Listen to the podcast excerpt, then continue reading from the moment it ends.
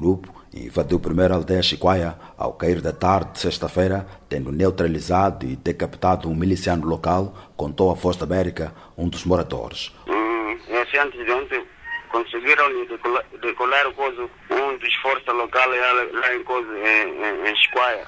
Uma outra fonte disse que os moradores não sabem se a arma na posse de miliciano que servia para a proteção da população da aldeia terá sido levada pelos terroristas. No outro ataque, a aldeia Chibão, não distante do local do primeiro ataque, o grupo raptou 10 pessoas, entre raparigas, rapazes e mais 12 adultos, a quem depois forçaram a carregar os produtos saqueados na aldeia, contou um outro morador local, que sobreviveu escondido num bosque.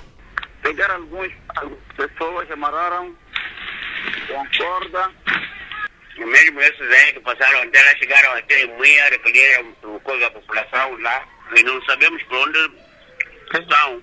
Disse a testemunha insistindo que a população se sente impotente e atada na guerra. Um outro morador, Zunai do Mar, que está deslocado na vila sede de Nangade desde o ataque recente à sua aldeia, contou à Voz da América que com os novos ataques os aldeões estão ilhados. Na verdade é que na vila sede estamos circulados, parece que na ilha estamos no meio. Os manifestadores estão rodeados da vila.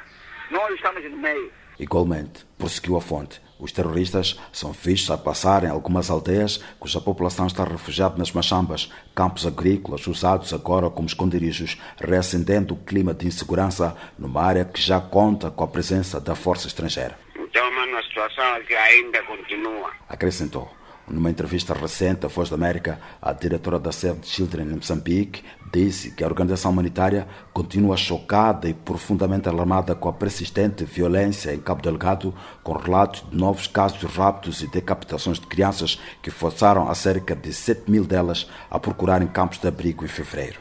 A Polícia da República de Moçambique, em Pemba, não respondeu ao nosso pedido de comentário sobre o novo caso de rapto de crianças. A insurreição com inspiração radical islâmica, rompeu em 2017, deixando pelo menos 4 mil mortos, segundo a CLED, e cerca de 850 mil deslocados. As táticas brutais dos insurgentes, incluindo decapitações, raptos em massa e o incêndio de aldeias inteiras, abalaram a região. André Batista, para a Voz da América.